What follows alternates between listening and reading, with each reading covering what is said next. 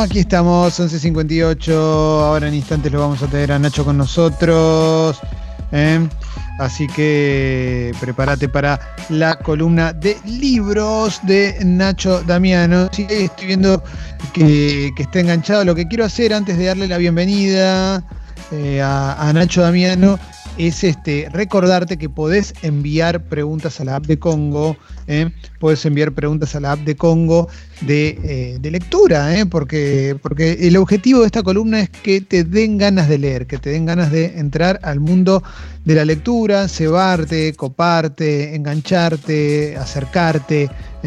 sobre todo si arrancaste tímidamente, si te gusta mucho leer y querés conocer algo nuevo, si, si nunca leíste nada, es para todos, para todos los gustos. Nacho, buen día.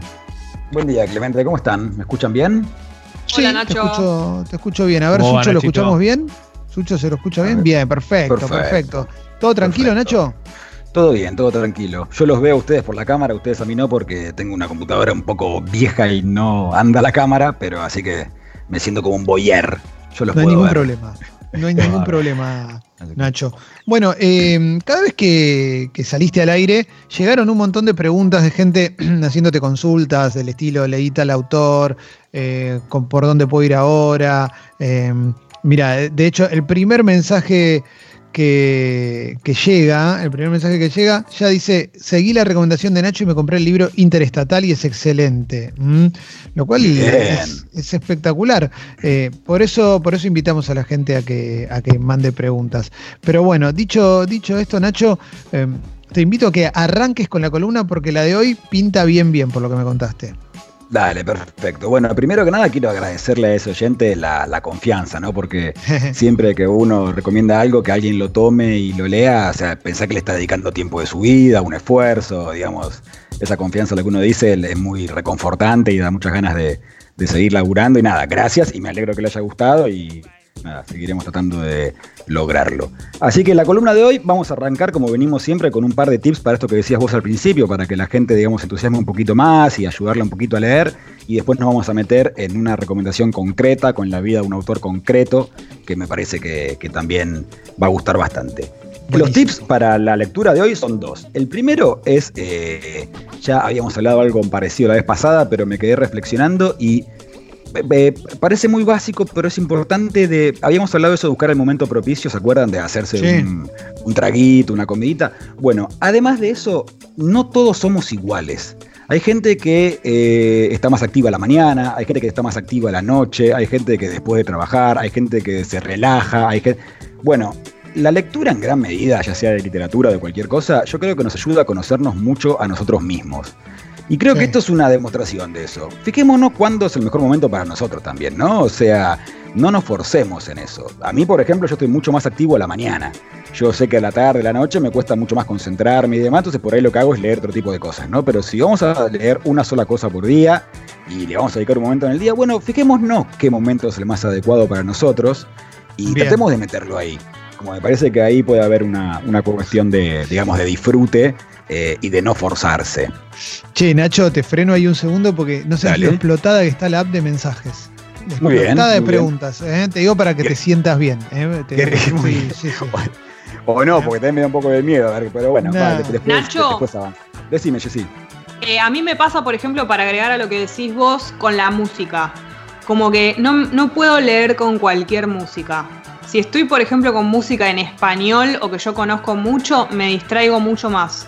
Tiene que ser, tengo que elegir de fondo algo que sea o en inglés, que no le estoy dando mucha bola, o que no conozca tanto, tipo una playlist de música que no conozca. A mí me pasa eso, pero por ahí sirve el tip. Total, sí, bueno, Claro. sirve en dos sentidos. Primero, en el sentido concreto, yo- a mí me pasa exactamente lo mismo que a vos. Ya no puedo leer, mucho menos escribir, pero leer me cuesta mucho con música, ni, ni siquiera instrumental, ni nada. O sea, yo eh, leo y escribo en silencio, salvo en bares, pero digamos con ruido de fondo. Pero segundo, el tip a nivel más conceptual, más filosófico, es justamente eso. Fíjense, fíjense, por ahí la música los ayuda, por ahí la música los confunde, por ahí la música los entusiasma, por ahí la música los ceba, por ahí la Bueno, es ir probando, ir viendo. Lo que hablamos un momento, ¿se acuerdan de la comida? O sea, fíjense, Sí. si te gusta, seguí por ahí, si no te gusta, cambiá hasta que encuentres qué es lo que te guste. No, eso me parece que insisto, me parece que hay algo en la lectura que genera un autoconocimiento importante, que está buenísimo también. Y esto ayudémoslo para conocernos, o sea, usémoslo para conocernos a nosotros mismos. O sea, nos va a develar eh, aspectos de nuestra personalidad que están, que están muy bien. Y el segundo tip, el segundo tip que quería dar hoy era eh, marquen el libro. Marquen el libro con, lápiz, con virome, con un post-it, metan una hoja intercalada, doblen la página, eh, intervénganlo. Y tengo cuatro motivos por esto, porque sé que va a haber un montón de gente que son eh, fundamentalistas de no tocarlo. Yo tengo, yo les voy a dar por qué sí. Yo les doy mis argumentos, pero cada uno haga lo que quiera, ¿no? está buenísimo esto, ¿eh? Está buenísimo esto, Nacho, porque generalmente también yo esto lo lo vinculo a la manera en la que se comunica la literatura, pero se la pone en un lugar, en un pedestal tan grande que es como, no, bueno, primero te asusta. Y una vez que entras es, no, el libro es sagrado. Y está bueno esto que decís, como de faltarle el respeto al, papel un poco. Absolutamente. De hecho, ese es uno de los. Este, yo de eso decía que tenía cuatro argumentos. Ese es un argumento concreto que es ayuda a desolemnizarlo. Tratemos el libro como un vehículo de disfrute y no como algo sagrado e intocable porque eso lo va a alejar de nosotros. Obviamente, si uno es un, si, uno es un coleccionista, no, marquemos, la, si tenemos la, no sé, la primera edición de Martín Fierro, tratemos de no escribirlo, que algún día nos vamos a comprar un departamento con eso. Pero si es un libro normal, que no, que no es una cuestión de fetichismo, de coleccionismo, eh, no bajémoslo del pedestal, usémoslo, es un vehículo, el libro es un vehículo. Sí, sí, decime. Estoy viendo mucho en redes gente que está ordenando la biblioteca por color, no sé si lo viste. Sí, lo vi. ¿Qué, opinión tenés de eso? Eh, yo después, ahora si quieren les cuento cómo lo ordeno yo, pero digamos, mi opinión es la misma que la de la música, es hagan lo que les parezca, hagan lo que más les guste. Si a ustedes les gusta entrar a la casa y les gusta una, pared de color del amarillo al azul, bueno, háganlo, háganlo y nada, lo que quieran, lo que les guste. Yo tengo la sensación de que, de que si la eh, ordenás por color te va a quedar muy linda, pero después te va a costar encontrar algunos libros si tenés ganas de revisar alguno. Tenés que tener una memoria fotográfica impresionante o tener pocos libros. Es una de las dos cosas, digamos. Y eso que yo decía, ¿cómo lo ordeno yo? Yo no podría ordenarla por color exactamente por lo que acaba de decir Clemente, porque me costaría muchísimo después acceder a, cuál es el que yo quiero ordenar, porque ni siquiera es por editorial, ¿viste? Porque hay gente que ordena por editorial y vos por ahí recordás de qué editorial es cada uno, pero a veces las editoriales mezclan colores, o sea, tampoco es que si vos lo pones por color, claro. por, editorial. Lo que pasa es que el que mezcla por color para mí te, salta la ficha, por ejemplo, yo lo haría solo para que la gente sepa que no leo nunca, sino que lo que me, me interesa es la pinta. Y bueno, bueno, pero eh, mucha gente tiene libros de pinta también y tampoco está mal. O sea, también me parece eso porque viste que esto que hablábamos de la, solemnidad y demás de. Bueno, el que quiere tener libro de pinta también está bien. O sea, no, no, no, yo creo que eh, una cosa fundamental para tratar de acercar el libro a la gente lo más que podamos es no juzguemos a nadie, no juguemos, vos te querés comprar el libro, lo querés poner para decorar una venta, bueno, está bien, está bien. Y le das una mano a la industria editorial y ayudas a la librería, dale, compártelo, prefiero que hagas eso antes que no te lo compres. Bien, eh, sigamos, sigamos. Me voy a correr un poco, me vas a ver moverme, pero voy a aparecer en un segundo, te voy a mostrar un libro de pinta, pero solo, solo para que lo veas, no para que lo comentes al aire. ok, ok, me parece bien. Bueno, y los otros tips, eh, esto que tenía de, de lo de marcar, de por qué marcar las hojas, es eh, me parece que ayuda a generar eh, más concentración y más compromiso con la lectura. Es como que te involucras. Y yo esto lo veo como. ¿Vieron esas conversaciones cuando nosotros a veces hablamos con una persona que es muy monologadora y uno no puede meter ningún bocado y simplemente escucha? Y llega un momento que la mente se te va a cualquier lado, no lo escuchás más, no lo seguís más, no te puedes involucrar con eso.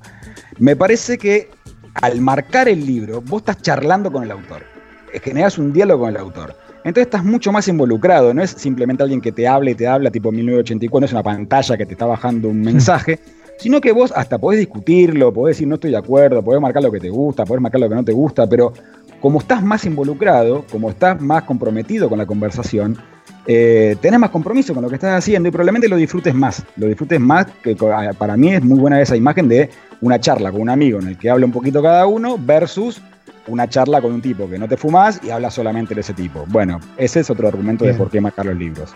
Otro argumento de marcar los libros. Al volver, podés ir repasando las marcas.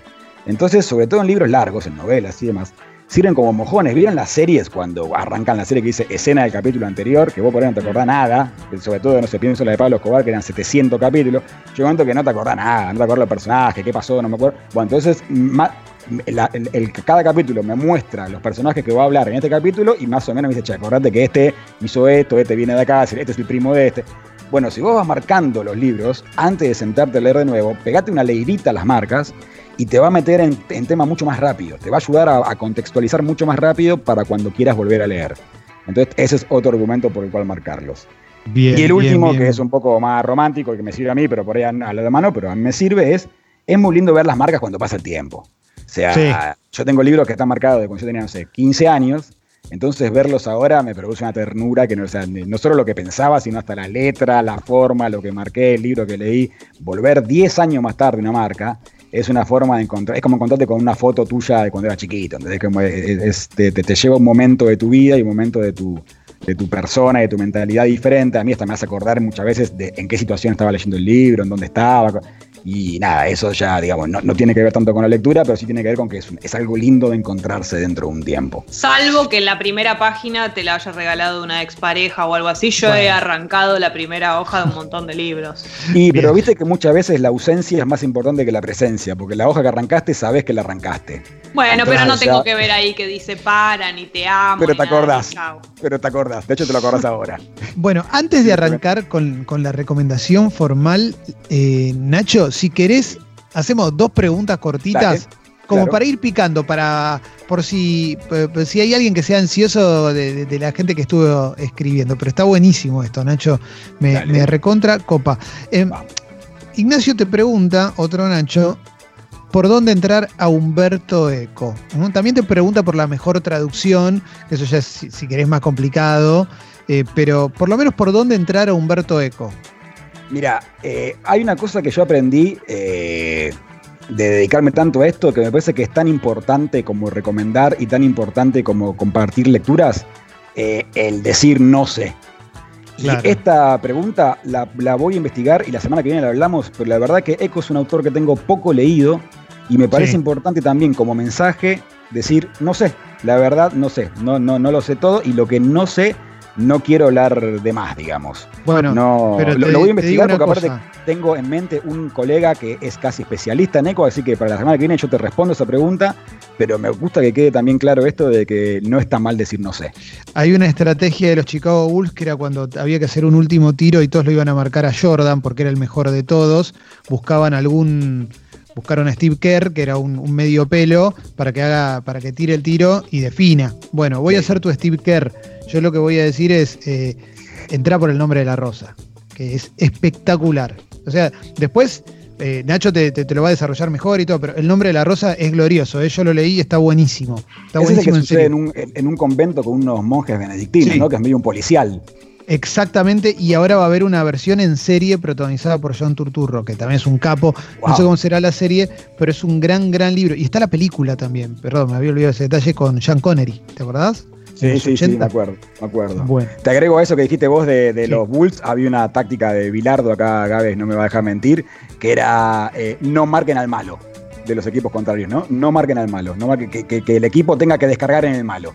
Así que es lo mismo al revés la salida siempre con el que menos cualidades tiene. A ese lo dejas libre, al otro lo Claro, claro, que, que, le obliga al rival a darle la pelota al malo. Así que es lo mismo pero al revés, pero sí, me, gusta esta mezcla deportiva con esta cuestión. Pero bueno, otra, ¿tenés otra, Clemen, que quieras pasar o avanzamos con la recomendación? Eh, a ver, a ver, a ver. Te preguntan por el lado policial. Eh, eso es algo que funciona mucho. Eh, te, lo está, te lo está preguntando alguien que ya leyó todo de Agatha Christie. ¿Algún, ¿Algo por el lado de los policiales, Nacho? Y a mí me gusta mucho, eh, la semana pasada habíamos hablado, ¿se acuerdan de la diferencia del policial negro y el policial de enigma? Hay uno que tiene más que ver con la lógica y con el, con el ir desentramando eh, pequeños eh, enigmas que van quedando y como hacerle cuestiones que tienen más que ver con los Sherlock Holmes, con el inglés, con la inteligencia, y después con el policial más negro, más de lampa, de lo ilegal y de y de los espías, de los espías no, de los detectives privados y demás, que son más yankee. A mí me gusta más el negro, me gusta más Chandler en ese, en, ese sentido. Y hay, una, hay uno que está medio como en el medio, si quieren, que es algo que recomiendo sin general, que se llama Simenon. No me acuerdo el nombre de pila, creo, creo, que es George, ¿no? no me acuerdo, George Simenon, autor de las novelas de Maigret. Exactamente, de Maigret. Ese me parece que está un poquito en el medio porque hay mucho enigma, pero también hay cuestiones más picantes y es un gran, gran, gran escritor, además. Así que si no, si, no tiene a Simenon, Simenon me parece que es, una, es, un buen autor de policiales. Y si no, Chandler, todo lo que puedan. Y hay un libro de Chandler de ensayitos que se llama El arte de escribir, porque hay un libro de un libro de que se llama El arte de matar, se llama El arte de escribir, que también es muy bueno, que ahí habla justamente de cómo construir un policial y qué significa el policial para que le guste el género. Eh, es una, puede ser una buena entrada incluso para leer algo más teórico, por decirlo de alguna manera, que tampoco teórico, pero más de cómo se escribe, digamos. Bien, después vamos con. El simple eh, arte de matar, perdón. Es el simple arte de escribir porque es el simple arte de matar. Bien, ahí va. Em, después vamos a, leer un par de preguntas más, pero vamos a la recomendación del día que, que, recontra va. ¿eh? Dale, hoy vamos a hablar de un autor estadounidense que es John Kennedy Toole, que eh, tiene dos novelas, pero vamos a hablar de una en particular que se llama La Conjura de los Necios. Salió un poquito, un oyente, de hecho, preguntó la semana pasada y me hizo notar que era un buen tema para, para esta columna. Eh, vamos a hablar un poquito primero de la vida de John Kennedy Toole y después nos metemos en la novela. John Kennedy Toole nace en Nueva Orleans en 1937 y muere en Biloxi, en Mississippi, en el 69, 32 años, como ven, muy joven. Y es otro autor que se suicida. O sea, el, número de suicidios entre los escritores es muy alto. Algún día por ahí podemos hacer una reflexión sobre eso, o quizás no, quizás una puerta que mejor conviene dejarla cerrada. Pero hay una biografía, antes de, antes de avanzar, una biografía llama Una mariposa en el arte de escribir, que es de Cory McLachlan, creo que se pronuncia así, está gritada por anagrama. Al que le interese este personaje, la recomiendo, es, una, es, un poquito larga por ahí, pero es muy, muy buena. Bien, bueno, bien, eh. John Kennedy ¿eh? Toole, un hijo único, malcriado, súper protegido. Cuentan los biógrafos que la madre prácticamente no lo dejaba jugar con otros chicos. O sea, esto, eh, ahí, ahí nos metemos de dónde sale esta novela. Para que se den una idea, John Kennedy se suicida, deja una carta de suicidio, la madre la quema y después quema la mayoría de los papeles que deja en su estudio, entre los que se supone que había por lo menos dos libros más, o terminados o semi-terminados. Pero miren de qué madre estamos hablando, ¿no? Quemó la carta de suicidio, hijo.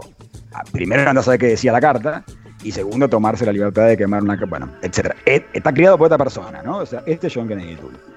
Es un estudiante muy destacado de literatura, es un tipo muy, muy formado, muy inteligente, es profesor universitario. Cuando está haciendo su, doctorado, que paradójicamente le cuesta bastante entrar a, los 24 años, en el 61, lo convoca al ejército de Estados Unidos y lo trasladan a Puerto Rico. Dos años, una especie de colimba medio rara. Eh, y ahí hay una bisagra gigante en la vida de Kennedy Toole, por dos sentidos. Primero, porque en sus propias palabras se enfrentó a la estupidez humana en su grado más puro, porque estaba combinada con la violencia y con la sensación de superioridad. Que yo creo que es algo que se puede aplicar a las Fuerzas Armadas en general. No, es algo creo que propio del ejército de los Estados Unidos, creo que es propio del ejército en general. Pero bueno, en este, en este caso en particular. Y segundo, porque está casi confirmado que empezó a escribir La Conjura de los Necios, por lo menos el principio y la idea general de la novela, en Puerto Rico. O sea, no es que se le ocurrió, sino concretamente empezó a escribir la novela en, esta especie de, colimba obligada que se va a hacer a Puerto Rico. En el 63 vuelve a Nueva Orleans, dos años más tarde. Con la vida ya, o sea, miedo que arranca, tiene que arrancar de cero, había perdido ya la beca de doctorado, o sea, ya no podía seguir su carrera académica, etcétera, y se va con los padres. Enseña inglés, o lo que sería para nosotros lengua en el colegio, digamos, en un colegio, y se hace muy amigo de la bohemia de Nueva Orleans. Y acá meto una, un paréntesis, y si a alguien le interesa la bohemia, Nueva Orleans es una ciudad del sur de los Estados Unidos, muy conocida por el Mardi Gras, que es como viene ese, ese carnaval yankee que hay, pero aparte son un poco los que inventan el jazz, o sea, es, es y es una ciudad muy importante porque es muy importante en en la lucha por los derechos civiles, es una ciudad pobre, históricamente esclavista, era como el bastión del sur, ¿no? O sea, una historia muy eh, racista, digamos, los grandes problemas norteamericanos del siglo XX, Nueva Orleans pues el gran epicentro, sobre todo en los, derechos civiles en la década del 60, los Panteras Negras, etcétera, todo eso ahí, ¿no? Entonces hay una serie llamada Tremé, recomiendo esa serie, me gusta mucho, mucho, mucho. Tremé habla del Katrina, que te acuerdas, ese, huracán que hubo que inundó toda la ciudad y demás, usa eso como excusa, pero les cuenta toda esta cuestión, sobre todo musical y artística de Nueva Orleans, me parece una serie hermosa. Bueno, eh, Kennedy Toole se hace amigo de, la, de esta bohemia de Nueva Orleans, por eso hicimos este paréntesis, particularmente de un músico que se ganaba la vida, además de tocando, vendiendo tamales en la calle, y consigue un trabajo, parte del colegio, eh, en una fábrica de camisas. Y menciono estas dos cosas porque cuando lean la novela, si es que la leen, que, recomiendo que lo hagan, van a ver por qué lo estoy mencionando. O sea, eh, hay mucho de autobiografía en, la Conjura de los Necios y estos dos hechos que acabo de mencionar, la venta de comida callejera y, el trabajo en una fábrica de ropa, son muy importantes. Termina el libro, a los 26 años más o menos, y empieza a mandarlo a editoriales. Sistemáticamente le dicen que no, la mayoría ni le responden, es algo que pasa habitualmente en el mercado editorial, hasta que Simon Schuster, que es una editorial bastante importante norteamericana, eh, demuestra algo de entusiasmo. Se entusiasma Kennedy Tool también, empieza a ir para adelante, y en un momento se cae. El editor le dice que, que, lo habían pensado en publicarlo y demás, pero lo rechaza con el, con el argumento, la excusa que le da es que el libro no trata realmente de nada. Eso está entrecomillado, ¿no? Eh, digamos, que el mm. libro no trata realmente de nada. Una excusa un poco particular, pero eso es lo que le dan. Sí, además, eh, perdón, eh, te freno ahí, pero es, que, no trata de nada es justamente el gancho de Seinfeld, por ejemplo. No solamente el gancho de Seinfeld, es sin dudas, y es el gancho. ¿De, qué se trata Madame Bovary? ¿De qué se trata En Busca del Tiempo Perdido? O sea, es, muy difícil decir de qué se tratan, sobre todo en el siglo XX, ¿no? Digamos, de, sí, sí, sí. De, Ulises, de George. Estoy agarrando cosas así como súper canónicas a propósito, ¿no? Digamos, no digo ni que estén bien ni que estén mal, pero ¿de qué se trata Ulises? De nada, había un tipo y. ¿De qué se trata Glosa esa? Nada, son dos tipos hablando 20 cuadros. Bueno, esa es la. Seinfeld, Esa es como la, la excusa.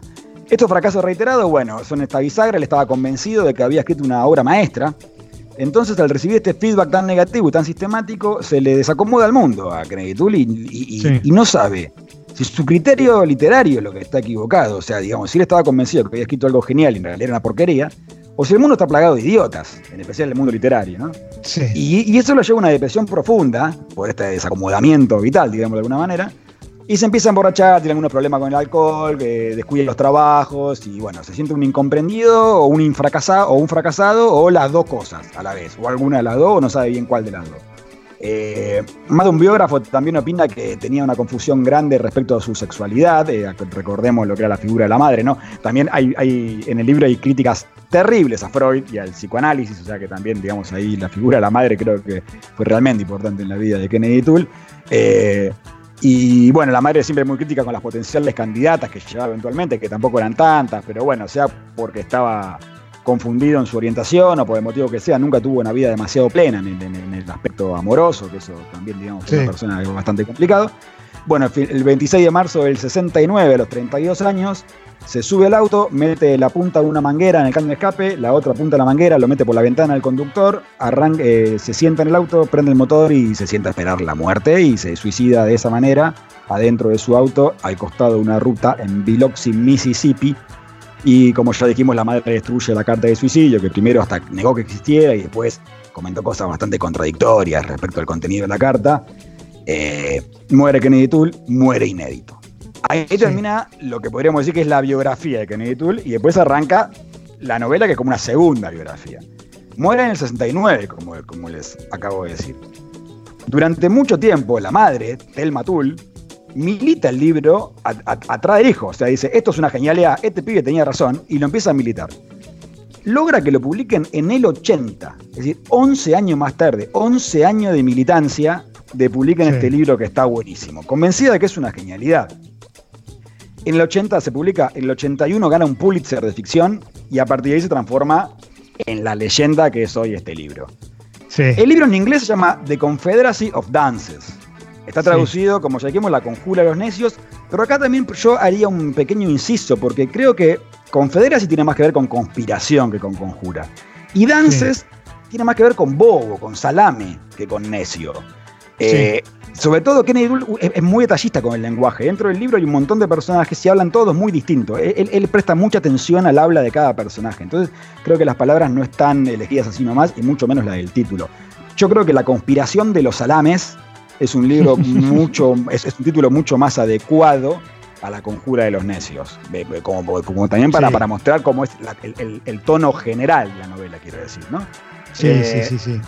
Bertrand Russell es un filósofo, un escritor inglés, eh, tiene una frase muy famosa que dice que los estúpidos suelen estar seguros de todo y los que tienen algún conocimiento están llenos de dudas y ese es el gran problema de la modernidad. Y creo que de eso habla un poco la conjura de los necios o la conspiración de los salames, digamos. Con muchísimo humor además, ¿no? Que eso es clave. es un libro eh, muy entretenido. Yo, yo no recuerdo eh, un libro que me haya hecho reír más que este. Recuerdo, las recuerdo dónde lo leí, recuerdo dónde estaba, recuerdo las carcajadas, recuerdo. es muy difícil, aparte, ¿viste? Generar humor desde la, desde la palabra escrita. Y sí, absolutamente. Si, hay un aspecto que hay que destacar de este libro, es, es el humor, sin dudas. El editor finalmente se edita y se edita en una eh, editorial universitaria, te diría medio pelón. O sea, también la madre consigue que lo editen, pero, que, después explota, ¿no? Después, nada, se traduce a 300.000 lenguas, pero él logra que lo edite una universidad, una editorial medio chiquitita. Eh, el, editor del libro es el prologuista de la, conjura, el prólogo, escribe el prólogo, y cuenta que la madre le insistió, aparte de esto que les contesta en el prólogo, y él dice que esto, este tipo de, pedidos le llegaba todo el tiempo y él siempre los rechazaba porque siempre le llegaban manuscritos que eran realmente malísimos. Dice, bueno, accede a leerla diciendo, bueno, le voy a dar dos páginas de ventaja, le voy a leer dos páginas cuando me dé cuenta, cuando confirme que el libro es malísimo. Piensen que es una señora que está meditando el libro que dice que es una genialidad de su hijo que se murió hace 10 años, es una locura. O sea, una mina dice, che, publicale el hijo, mi hijo que se murió hace 10 años, mi hijo que se murió hace 10 años, escribió una genialidad y nadie se la quiere publicar, tomá, publicala. Es un delirio. Bueno, andás a ver con qué grado de insistencia insistió esta mujer, finalmente logra que el tipo este la dice, bueno, le voy a dar dos páginas, si no me llama más, no me escribe más, y le digo, che, ya la leí malísima, no me joda más, y me saco de encima del tema. al, al, editor le parece excelente, enseguida. Dice que la lee por segunda vez de corrido, o sea, terminó de leerla y empezó a leerla de nuevo, de corrida, y le pareció un mejor. Esto también es algo que este libro, que también me parece importante marcarlo, que es que admite relecturas. No, no cualquier libro admite relectura, incluso muchos libros buenos no admiten relectura. Porque este que hay muchos libros buenos que, eh, tipo, no sé, pero Google estaba muerto. Bueno, si ves de vuelta la película, todo bien, pero ya perdió algo fuerte de no, va a ser lo mismo mirarla. Sí, sí, sí, este libro, este libro se la rebanca. Este libro acepta la relectura y no es tan sencillo. Y aquí hay una duda importante que me planteo en general y se, la, transmito a ustedes y a, los, oyentes y a todo es, ¿qué es lo que hace que a un tipo un libro le parezca excelente y a los anteriores, muchos, les parezca impublicable? Bueno, la subjetividad, ¿no, Nacho? No, no, eso para mí tiene que ver con eso. Pero, no es muy loco, porque también le pasó a Proust, también le pasó a, justo lo, que hablábamos le pasó a Joyce, la primera edición de eh, Busca el tiempo perdido es eh, la, la, Garpa Proust. O sea, no se lo querían mm. publicar. Eh, entonces, ¿qué, es lo que, sin duda que es la subjetividad, pero ¿qué es lo que hace que haya como una especie de, sistematización de qué es lo que, de, que a mucha gente no le gusta? Vos si vos le preguntás a 12 y a uno le gusta, a otro no le gusta, bueno, subjetividad. Pero le preguntás a 15 y a 14 no le gusta y a uno le gusta, no, la, yo la verdad que no sé por qué, por qué suceden esas cosas, no, no, se me ocurre bien. Para mí responde a lo subjetivo, puede responder a, a, un, a un, síntoma. sí, sí, sí, pero, pero no sé, o quizás muchas veces también es simplemente, simplemente eh, negligencia, me da paja, leo dos páginas, me aburre, listo, chao. eso es muy probable, que también, que bueno, también las editoriales muchas están plagadas de, manuscritos y lo leen como pueden. Y otra cosa que por ahí tiene que ver en este caso en concreto es ese dato que dábamos recién de que se publicó 11 años después, ¿no? O sea, muchas veces los genios están adelantados a su tiempo. De, verdad es el tiempo el que no los entiende y no es un problema de ellos, sino que la sociedad, la humanidad tardó 10 años más en entender que eso era una genialidad cuando Kennedy Toole ya lo había entendido antes. Eso a veces puede pasar, pero no, son, son hipótesis. Eh, bueno, respecto a la novela, lo, que decías vos recién, Clement, me parece de las más graciosas que recuerdo haber leído, carcajadas. En gran medida, esta, este humor está dado por el protagonista, Ignatius Riley, se llama el protagonista, que es un demente, extremadamente culto y extremadamente formal, eh, formado, que sueña con vivir en el mundo medieval. O sea, el, objetivo del tipo es que volvamos a vivir en, el mundo medieval porque le parece eh, mejor que el de ahora. El, editor que es el que escribe el prólogo dice que es una mezcla de Don Quijote con Tomás de Aquino en Nueva Orleans. O sea, me parece que es, una buena descripción la que hace. Eh, como nadie le da bola a Ignacio, ¿no? O sea, no ya al personaje ahora, no a, no a Kennedy Tool, Escribe sin parar en cuadernos que revolean su casa, porque aparte de ser extremadamente culto y extremadamente inteligente, es extremadamente vago, entonces no se sienta a sistematizar su lectura. Entonces escribe lo que le va apareciendo en cuadernos y lo revolea en la habitación que vive en la casa de los padres, esperando que algún día tenga las ganas de escribir su gran obra maestra. Eh, y así pasa la, novela, digamos. Eh, en el medio, bueno, tiene un montón de, compañeros de trabajo y, tiene que, y vive en el mundo capitalista que le obliga a la más cruel de la forma de la esclavitud, que es el trabajo justamente. Y acá empieza algo importante, que es que Kennedy Toole usa el mundo del trabajo y los diferentes empleos por los que va pasando para hacer una crítica muy inteligente y muy incisiva a la modernidad. Y quiero, y quiero cerrar esto con algo que ustedes mencionaban al principio, que me parece que cierra bien y que, hay, que es un buen corolario para esto. Ustedes hablaban en, cuando abrimos el programa de, cuando abrieron el programa de, de Last Dance, del documental de, Jordan. Eh, yo creo que no hay nada que me interese menos en el mundo que el básquet. Y dentro del básquet no hay nada que me interese menos que la NBA. No, no, no, no, no, no prefiero ver cómo, cómo eleva una masa para pizza antes que ver, ver un partido de básquet. De verdad me pasa eso. El, el, documental de Jordan me pareció excelente. Excelente. No vi los últimos dos capítulos, vi hasta lo del fin de semana pasado, me pareció increíble. ¿Por qué me parece increíble? Porque no habla de básquet. Es un documental de básquet más o menos, es un documental de Jordan más o menos. Usa como excusa eso para hablar de la condición humana. Eh, eh, eh, el de Last Dance está hablando de la competitividad, del capitalismo, de las marcas, de lo, que se le exige a una figura pública, de la política, del racismo, de todo, de, cómo hay un compañero de Jordan, que ahora no puedo acordar el nombre, que eh, cobra mucho menos lo que tendría que cobrar, pero porque le quiere asegurar Pippen. su. Pippen, Scottie Pippen, porque le quiere asegurar a la familia tener un ingreso cerrado, o sea, cuestiones de clase. Entonces, The Last Dance no es un documental de, de básquet, es todo eso.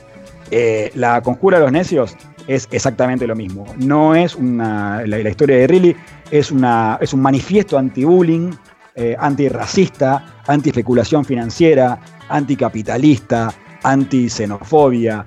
Eh, todo desde la visión de un personaje muy gracioso, del que te reís todo el tiempo, pero que te está mostrando todo el tiempo eh, el mundo horrendo en el que vivimos, sobre todo si sos una persona no comprendida, con pocos recursos económicos en el sur de Estados Unidos. Espectacular, Nacho. Estuvo buenísima la columna. La vamos a subir a Sexy People Podcast ¿eh? para que la gente la pueda compartir. Y, hablamos la semana que viene. ¿eh? Acordate, arroba pila de libros, ahí lo pueden encontrar, Leo. Qué bárbaro todo lo que aprendió, ¿no? Porque cuando yo lo conocía era todo. Eh, la verdad que yo lo llevé por el camino este del aprendizaje, de la lectura. Eh, él era un, un borrachín de bares, ¿no? Y la verdad que, bueno, uno por suerte lo llevo por el buen camino. Me pone muy contento esto, Nachito. La verdad que, te hayas formado al lado mío y aprendido tantas cosas. Yo agradezco día a día que la vida me haya cruzado con vos, Gaby, porque la verdad que no, no, no sé dónde estaría en este momento. Por, ahí estaría metiendo la punta de una manguera en un caño de escape en este momento, pero bueno, cada, vez me lo evito. Qué lindo, qué lindo. Bueno, síganlo ahí en arroba pila de libros a, a Nacho Damiano. Busquen el podcast que tiene con Julieta Venegas. Nacho, nos hablamos la semana que viene, dale. Dale, lo último. Voy a la tarde en pila de libros, voy a subir una estatua que hay de Ignacio Rilly que han puesto ahí en Nueva Orleans eh, para que vean la foto y me parece nada menor lo, simbólico de que la estatua es del personaje y no es de Kennedy Toole. Miren cómo la ficción y las historias trascienden al ser humano.